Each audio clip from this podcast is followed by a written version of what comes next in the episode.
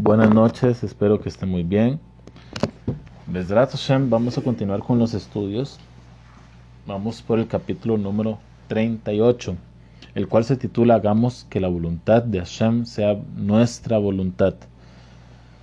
Solamente con ese título ya tenemos mucho que hablar, sin embargo vamos a leer dentro del libro y vamos a ir tratando de, de explicar las, los conceptos de este libro tan importante. Dice el libro, aceptar la voluntad de Hashem nos trae bendiciones y salvación. Pues eso es un concepto que deberíamos de tener todos como un pensamiento base en nuestra creencia. Aceptar la voluntad de Hashem nos trae bendiciones y salvación. En Piqué 2.4 nuestros sabios nos enseñan, haz su voluntad, aquí sería como tu voluntad. Es decir, en toda situación debemos estar felices con la idea de que todo lo que nos ocurre es la voluntad de Hashem. La Mishnah, aquí el concepto no está tan claro, en realidad está un poquito raro.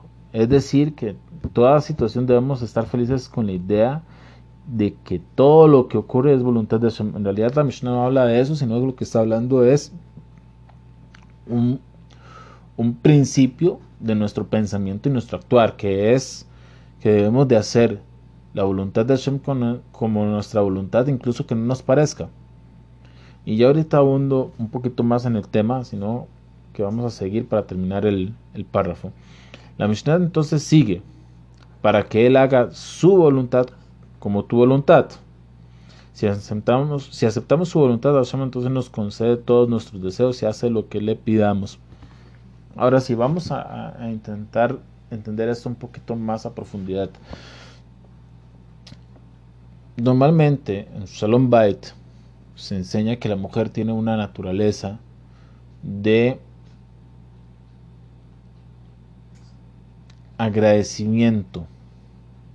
Y esa naturaleza de agradecimiento, y no estoy hablando que sean todas las mujeres, sino que hablamos de la mujer promedio y Puede ser que conozcamos varios que no sean así, pero no importa, estamos hablando de, lo general, ¿no? Eso aplica para todas las creaciones del mundo, en especial para el esposo. Entonces, si el esposo en algún momento se entrega a su mujer, en cualquier capítulo de su relación, entonces ella lo va a guardar y le va a estar eternamente agradecido. Y va a hacer cosas que él no se imagina en, agradecimiento de ese momento en el cual él se entregó por ella.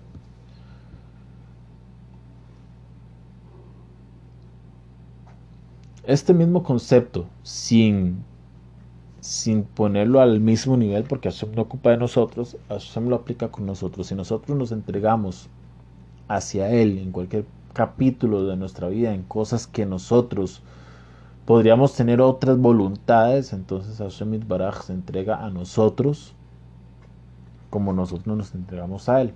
Y entonces comienzan los resultados positivos y nos comienzan a traer bendiciones.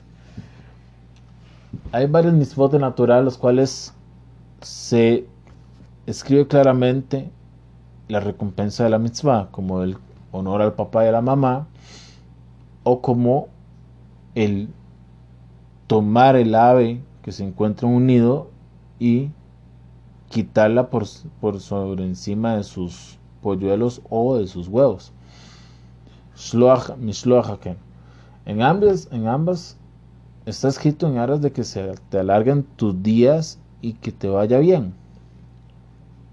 En ambos casos hay una naturaleza humana, la cual es algo que nos genera a nosotros voluntades y esas voluntades van en contra de nuestros principios.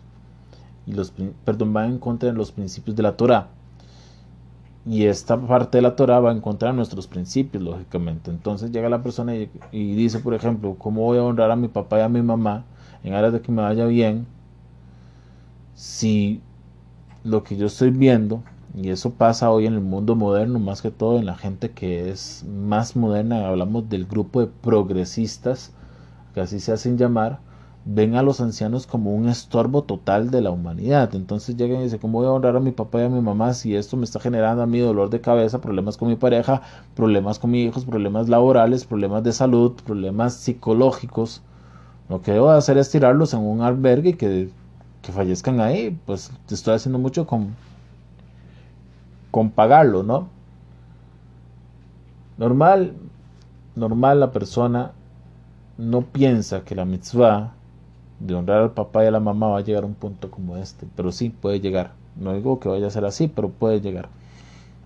Ahí es donde la persona tiene que comenzar a trabajar sus voluntades y sus intereses propios en contra de sus arajim. Arajim son sus principios para llegar a honrar a su papá y a su mamá como debe ser.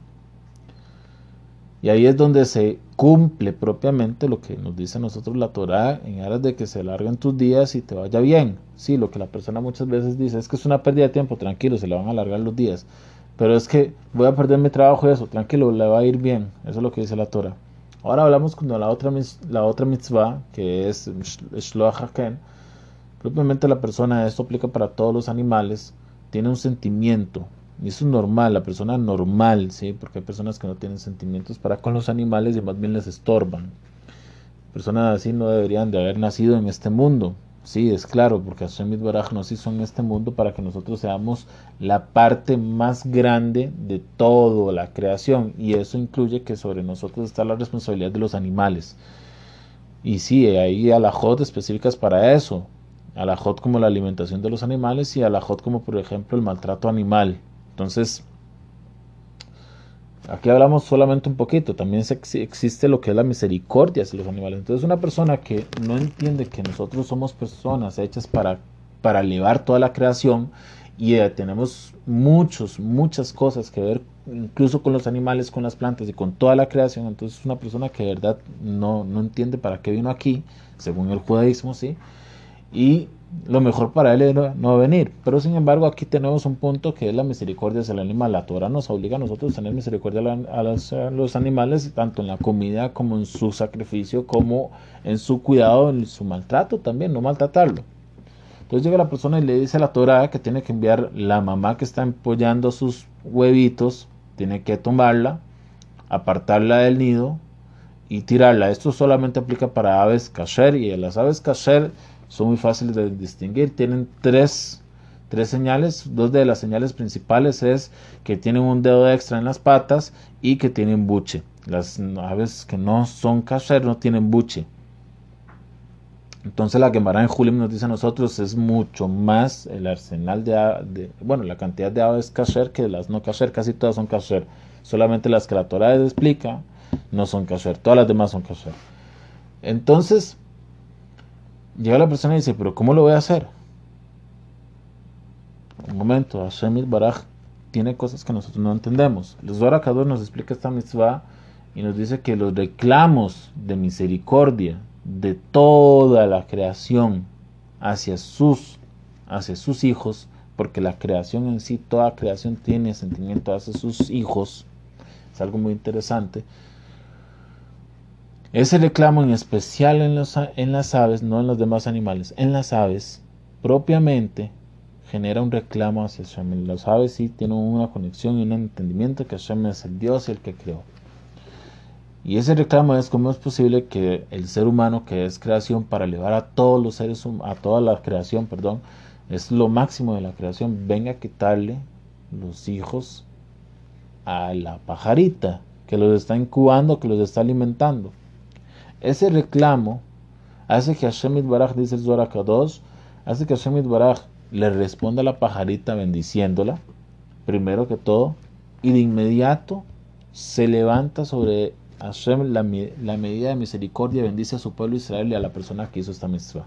¿Por qué bendice al pueblo Israel y, a la persona que hizo esta mitzvah? Porque hace un calva homer. ¿Cuál es el calva homer?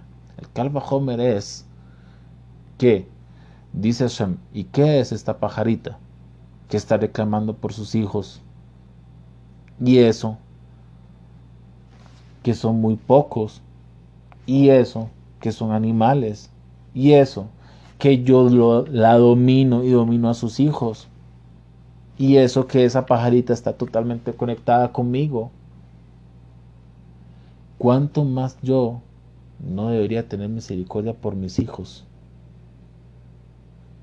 Hashem comienza a sentir misericordia por nosotros, así como la pajarita tiene misericordia por sus hijos. Incluso que la pajarita lo entiende todo, porque todo lo que pasa lo entiende. De hecho, el Zohar Kadosh, así nos relata también el Midrash, los animales pueden incluso saber lo que va a pasar en el futuro. No es que vayan a tener profecías, sino que van a saber lo, del futuro próximo. Los animales lo, entienden. Entonces imagínense ustedes un animal que tiene esa conexión con Hashem. Y aún así le reclama Hashem.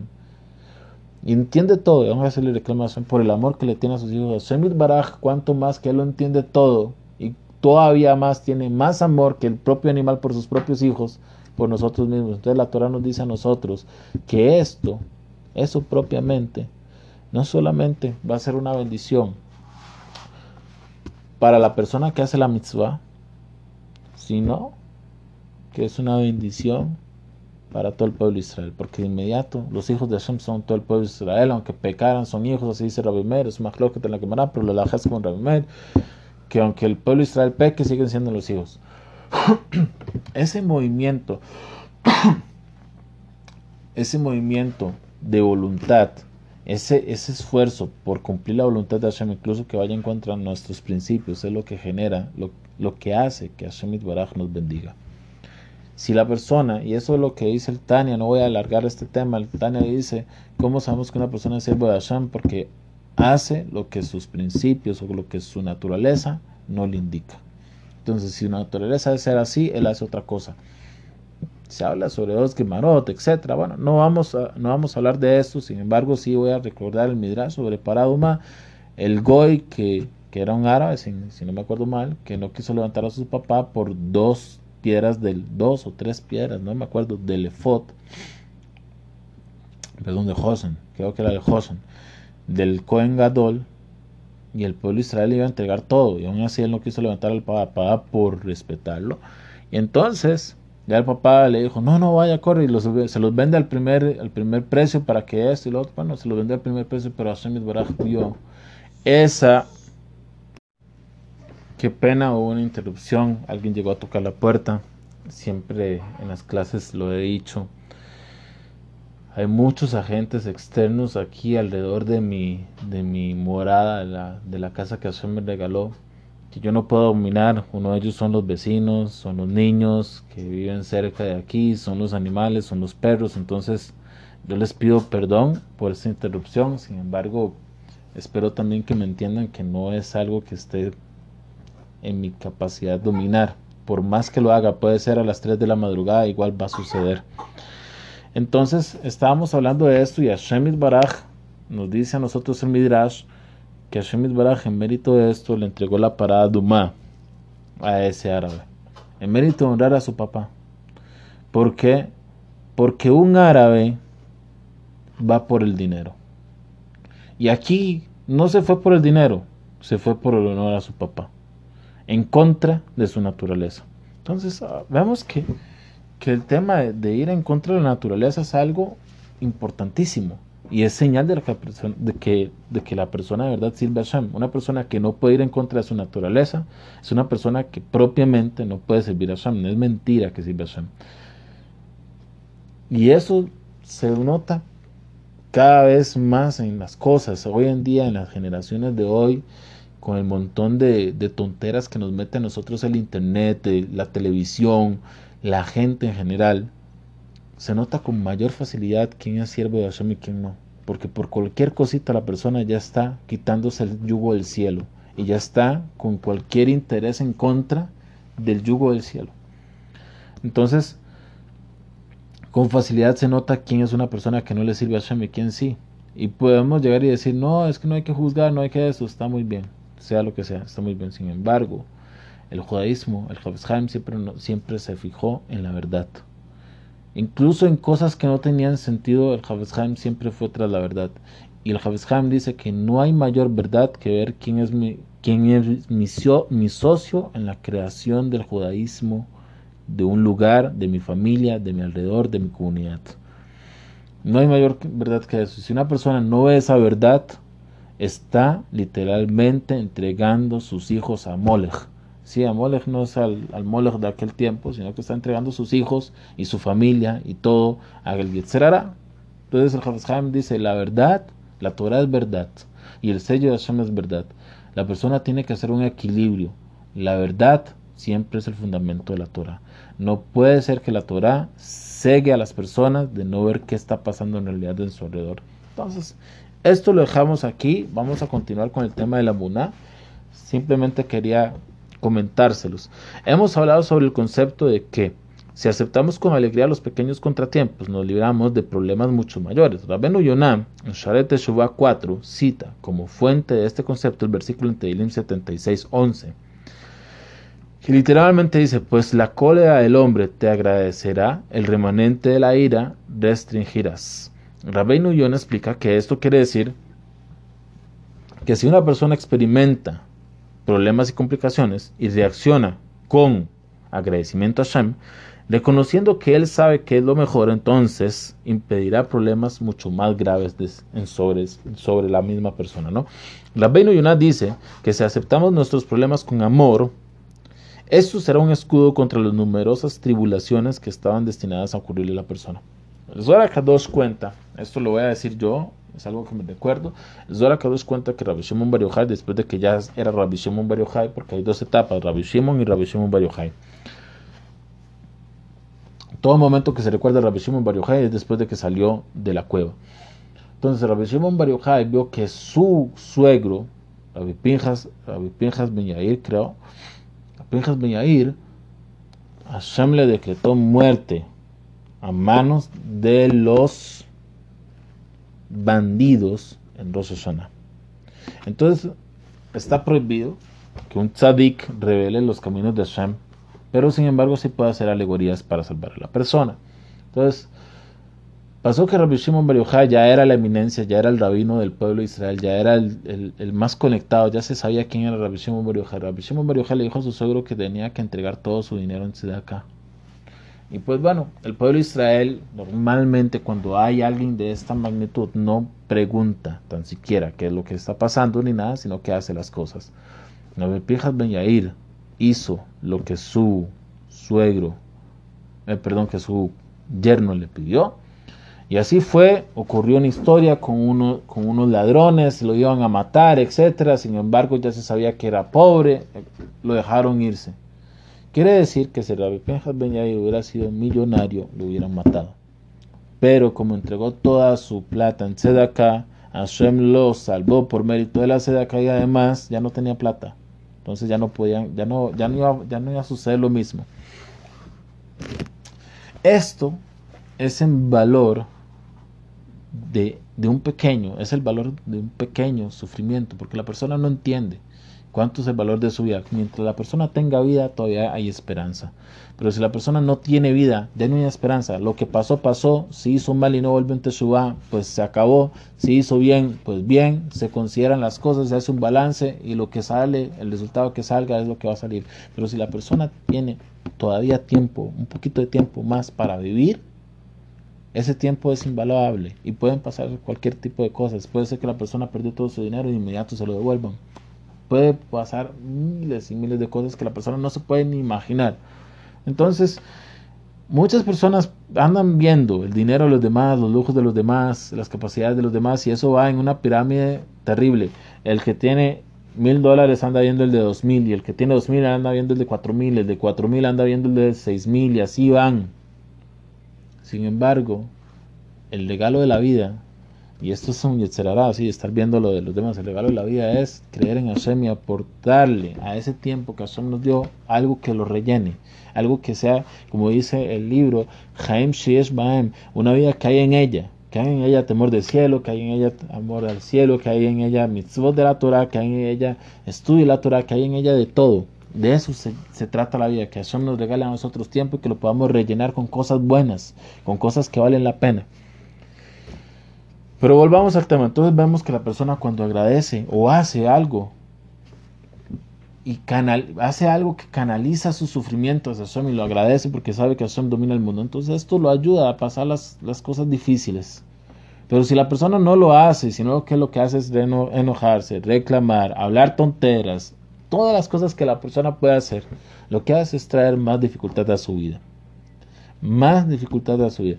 Y aquí voy, como estamos en una clase de mujeres, voy a recalcar, David Amelech dice que el enojo pertenece a la mujer, no al hombre. Ahora sabemos que hay hombres que parecen mujeres, está bien, no estoy hablando de eso. El enojo principalmente pertenece a la mujer. Y la mujer interesante es fuente de bendición, no es fuente de cantidad, es fuente de bendición. La mujer puede hacer que lo poquito que Hashem le entrega a su marido sea totalmente bendición y parezcan miles de millones. Y asimismo puede generar que lo mucho que Hashem le da a su marido no parezca nada, de inmediato se pierda. Entonces, la bendición no es la cantidad, como está escrito en la Torah, y comerás tu pan para saciar, te bendeciré y comerás tu pan al, a saciarte. Sí, comió pan, no es que dijo que comió carne, no es que dijo que comió su arma, no dijo que fue a Burger King kosher, no dijo que fue nada, comió pan y eso le sació. Sí, porque con, poquito, Hashem lo bendijo y fue como si le hubiera dado todo, por poquito. Pero esa es la bendición, que de poquito sea un montón y que no de un montón sea poquito. Entonces, el enojo principalmente pertenece a la mujer. Así está escrito en Teilim, y es también si se dice en, hebreo Gevirta, se dice Giveret. Giveret viene de la son Gevura. A la mujer se le dice Giveret, Giveret viene de la son Gevura, Gevura es como fuerza, la mujer es más fuerte de carácter que el mismo hombre. En temas generales, entonces la bendición es claramente, no raramente, ¿verdad? Todo viene de Hashem, pero la bendición viene por medio de la mujer, que es la mujer, la mujer es la, la que se puede enojar más la que tiende a enojarse más. Entonces, mientras la Binachman dice que mientras una persona se contenga de un enojo, Hashem Baraj le va a enviar parnasá o bendición, porque la prueba de una bendición es el enojo. Entonces, la mujer es la que tiene esas pruebas en la mayoría de casos y es la que más debe tratar de esforzarse en ese tema de tener paciencia, no enojarse, ser feliz. He visto casos de mujeres que llevan un yugo terrible voy a decir una familia, nada más, no voy a decir el nombre, pero una familia en Jerusalén de apellido Klein. La mujer es multimillonaria, el esposo es multimillonario, multimillonarios con, hablamos casi 10 ceros, en, de 10 ceros en su cuenta de dólares. Ganancia, no es que reinvención, no, ganancia. Y ella, como mujer, lleva una, un yugo terrible. Esto se lo ponen a Latinoamérica, en cualquier lugar es el feminismo y llame a aquí en Costa Rica sería el ENAMU, que es el que se encarga de esto, llame a la policía o redes sociales. Sin embargo, sin embargo, uno de los grandes rabinos le dijo a su esposo él, usted tiene una mujer hace mucho tiempo, eso antes de que fueran millonarios, porque no eran millonarios y no lo iban a hacer según la, el entendimiento del ser humano. Le dijo, usted tiene una mujer que por mérito de sus midot y su emunan Hashem, lo va a poner usted en, la punta del cielo en lo que es económico. Y así es. Y usted ven a esa mujer, no reclama, es feliz, tiene cosas, el yugo que ella lleva con su esposo, el esposo es de traer decenas de invitados a la casa, decenas, todos los sábados, todas las festividades, y ella todo lo cocina en casa, ella no compra. La mayoría de personas compran afuera, ella no compra nada, aunque sea coser, ella no compra, todo lo hace en casa. Ustedes saben que es cocinar para decenas de personas que llegan todos los días. O sea, casi todos los días. No tiene paz, tiene 12 hijos. Y ella anda velando por todos sus hijos y por todos sus nietos. Y calladita y feliz. Y no es que tengo que decirle a la persona sea sumisa, no, es que si la persona no está en ese nivel, ¿para qué va a jugar de ese nivel? Sin embargo, si la persona está en ese nivel y puede hacer las cosas, ¿cuánta bendición le trae a su vida? ¿Cuánta bendición le trae su vida? Ese ejemplo es claro, y ella no lo hace porque su esposo la, la pone en esa posición. Ella le dice a su esposo, usted puede hacerlo, y lo hace con felicidad. Eso genera tanta bendición que él es el dueño, como les digo, de un viñedo que ha ganado premios internacionales a nivel mundial. Es multimillonario, multimillonario. Y no solamente él. Conozco otra persona de su familia que logré conocer en Estados Unidos hace dos años, que es dueño de un lugar específico, que también es millonario, porque la familia casi todos son así. Ah, y les agrego, la familia de ella, de esta señora, no son reconocidos por su gracia física, son reconocidos por su emuná y su gracia espiritual. Física nada que ver. O sea, perdón que lo exprese así, pero no es que sea una mujer o sean mujeres que los hombres buscan por agrado físico. Son mujeres que los hombres buscan por agrado espiritual. Esas son, esas son esas personas, así son conocidos. Pero continuemos. Dice aquí, igualmente Rabhaim Palaji, en Zehiral Jaim, en el 8.2, escribe que si una persona ve que las cosas no marchan como le gustarían, no debe abatirse, más bien debe aceptar su situación con alegría. Y entonces, como dice el versículo, el que confía en Hashem, la bondad lo rodeará. Eso es en Tehilim 32.10. Rabhaim Palacio escribe en el 6.3 en este libro que él personalmente garantiza que las cosas cambiarán para bien si aceptamos nuestros problemas con dicha, recalcando que todo es una segula para tener éxito. El Midrash Tana de Beliau trae la, trae la respuesta que Hashem le dio a Moshe cuando Moshe pidió entender por qué algunas personas justas sufren mientras otros malvados prosperan. Hashem le dijo a Moshe, nunca comprenderás a cabalidad mis caminos, pero te diré que cuando las personas me bendigan y me eleven en oración bajo todas circunstancias, en todas las situaciones, entonces, aunque no tengan muchas buenas actuaciones a su haber, les duplicaré su parnasá, su sustento. Y Lukutea Alajot escribe que garantiza que si la gente obedeciera las palabras de los tzadikim y tuvieran fe en todo, que todo es bueno, y agradeciera a Hashem en todas las situaciones, entonces los problemas y los sufrimientos acabarían y, vendrían en, y vendría la redención. Esta es la segula que puede poner punto final a todos los problemas de nuestra vida. Tomar conciencia de que todo lo que ocurre es orquestado por el Todopoderoso y agradecerle por todo lo que sucede. Debo recalcar que vale la pena decir gracias a Hashem por todo lo que nos ocurre, incluso si en nuestro interior no lo sentimos así. A fin de cuentas, la práctica lleva a la perfección y como dice el Sefer el libro de la enseñanza que es sobre las mitzvot, nuestra, nuestras acciones tienen un impacto muy profundo en nuestros sentimientos internos. Por eso, mientras más expresamos nuestros agradecimientos a Hashem en forma verbal, más llegaremos a sentir auténtica gratitud en nuestro corazón. Por eso, debemos de dejar de quejarnos y de hacerlas, hacernos las víctimas, alegrarnos con todo lo que nos pase, aceptar la voluntad de Hashem como si fuera nuestra propia voluntad y entonces Él convertirá nuestra voluntad en la suya. Esto es muy interesante, es algo que la persona debe tener siempre. Y aquí agregamos lo que dice el Jinuj, que es algo que la persona siempre está confundido. El Goy, lo secular le dice cambie por dentro y después pues, sáquelo afuera. El judaísmo le dice no, por fuera y después por dentro. Porque el cambio por dentro le va a tomar miles de años, pero la fuerza es primero por fuera y después para adentro. Así es el judaísmo en todo. Entonces, por ejemplo, uno de los motivos por los cuales los hasidim visten como visten es que esa práctica, aunque ustedes no lo crean, es una práctica que solamente, aparte de todo lo espiritual, es una práctica que solamente un judío temeroso de Hashem aceptaría. Porque ustedes ponen un hombre con peot, con barba, con las vestimentas siempre blanco y negro, que tiene que rezar tres veces, que anda con un sombrero, que anda con tzitzit por afuera, que anda con un chaleco, eso no es el, mis, el Mister Universo. Él no, no es el hombre más bello del mundo. Créanme que no. Y tras de todo, y tras de todo, es es medio rabino. Ustedes saben cómo es el medio rabino. Hay un dicho en hebreo que dice barba y estómago, un estómago pronunciado panza, como dicen aquí, es la mitad de un rabino. Dice Beten bezakan banana Así dice el, dicho. Entonces, tiene estómago, tiene barba, no es lo más bello que digamos, no se ve tan bien. Ah, ¿Quién va a querer una persona si solamente una persona temerosa del cielo?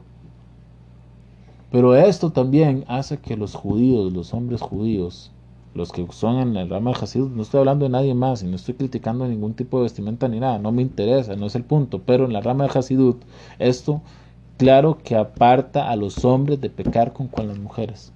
Y que hay mujeres que les gusta, pues, ¿cuántas? Una en 150 mil millones, ¿cuántas? No, a las mujeres no les gustan los hombres así. Créanme que no hacen concursos de ver el reino más bonito. Mentira, eso es mentira. Entonces, puede haber, sí puede haber, pero no es normal. Entonces, esta vestimenta hace que el hombre literalmente sea un hombre más kadosh a la fuerza. ¿Por qué? Porque ninguna mujer se va a acercar a él, digamos que ninguna, pero ninguna mujer se va a acercar a él a decirle, Señor, discúlpeme, quiero tener faltas de salud con usted. No, mentira, eso, no, eso no va a suceder. Entonces, de afuera viene hacia adentro. Así lo dice el genoje, así tenemos nosotros que acostumbrarnos. La persona tiene que comenzar a entender que lo de adentro no se cambia con acciones de adentro. Lo de adentro se cambia con acciones de afuera. Mientras más la persona lucha afuera, eso comienza a ponerlo en esa posición que quiere estar adentro. Eso lo dice el genoje. Entonces así tenemos nosotros, que practicar el agradecimiento y la emuná Hashem no decir, es que cuando yo lo sienta, no, usted se siente ahorita deprimido, usted se siente mal. No diga, que yo que yo lo sienta en el corazón en un momento. Yo voy a hacer que mi corazón sienta. Y voy a comenzar a agradecerle a Hashem y voy a ponerme las pilas y voy a hacer que las cosas cambien en mi interior. En mi interior por medio de lo que hago en el exterior. Es muy importante, esta clase es muy, muy bonita. Espero que les guste. Es algo importantísimo y que debemos de practicar día a día. De verdad, si lo logramos, hicimos mucho en nuestra vida. Y no solamente en nuestra vida, en la vida de nuestra pareja. En especial ustedes mujeres, ustedes tienen que tener en cuenta que la bendición y todo lo que tiene que ver con el materialismo y es el principio de la espiritualidad es de ustedes. Y si ustedes no tienen esa conciencia en todo lo que hablan, en todo lo que hacen, en todo lo que piensan, que de ustedes comienza, de ustedes es todo el materialismo y es el principio de la espiritualidad, entonces no va a haber nunca, nunca, lo agrego otra vez, nunca va a haber un avance en la familia, en lo personal, en lo de pareja, en los niños, hasta que la mujer entienda eso. El judaísmo no es igual a los goyim. Los goyim pueden tener miles de caminos, Hashem Baraj no se comporta como se comporta con los Yehudim. Los Yehudim tienen un camino, es la Torah. Y la Torah es clara en sus enseñanzas. La persona que no tiene claras las enseñanzas de la Torah es porque a veces ha escuchado a veces un, un perdón que lo diga así, un medio chamán por aquí que se hace pasar por rabino y otro medio chamán por allá y no y también escuchan su chamán interior que eso y etcétera, entonces comienzan a filosofar sin tener un poquito de base para poder filosofar. Entonces ya el chamán interior, el etcétera, los hace para donde les da la gana. Pero la Torah es clara. Una persona que dice, es que yo no sé qué quiere la Torah de mí, no, claro que sabe, lea Torah, estudia Torah rapidito, pregúntele a un rabino que sepa, rapidito todo lo encuentra. Entonces que tengan una buena noche, espero que la clase les guste y Besat el próximo, la próxima clase va a ser el capítulo 39.